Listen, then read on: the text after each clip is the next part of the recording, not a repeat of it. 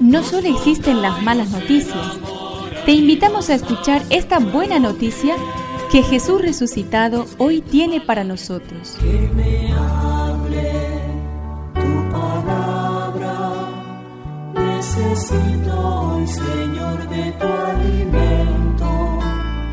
Hoy en todo el mundo se escuchará esta palabra.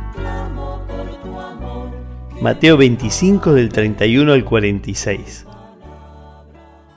Jesús dijo a sus discípulos, Cuando el Hijo del Hombre venga en su gloria rodeado de todos los ángeles, se sentará en su trono glorioso.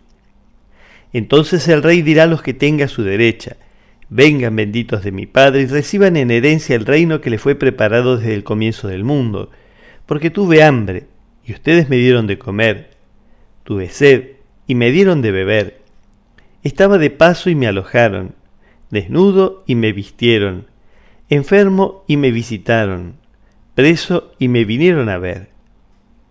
Los justos le responderán, Señor, ¿cuándo te vimos hambriento y te dimos de comer, sediento y te dimos de beber? ¿Cuándo te vimos de paso desnudo, enfermo o preso y fuimos a verte? Y el rey responderá, les aseguro que cada vez que lo hicieron con el más pequeño de mis hermanos, lo hicieron conmigo. Que me aliente tu espíritu, necesito que me llenes de valor. Según este texto de Jesús, el criterio que decidirá la suerte final de los pueblos y de la humanidad entera es la ayuda practicada a los necesitados. Quienes hayan sabido ayudarlos recibirán la bendición de Dios a quienes hayan vivido sordes a sus llamadas se los invitará a retirarse. En esta enseñanza no se dicen grandes palabras, solidaridad, derechos humanos, democracia.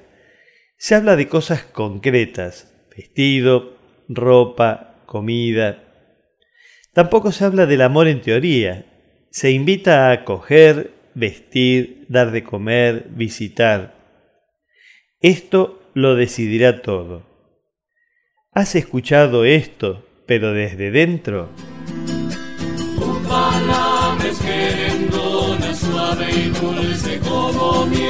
Es una contribución de la parroquia catedral para este año misionero diocesano.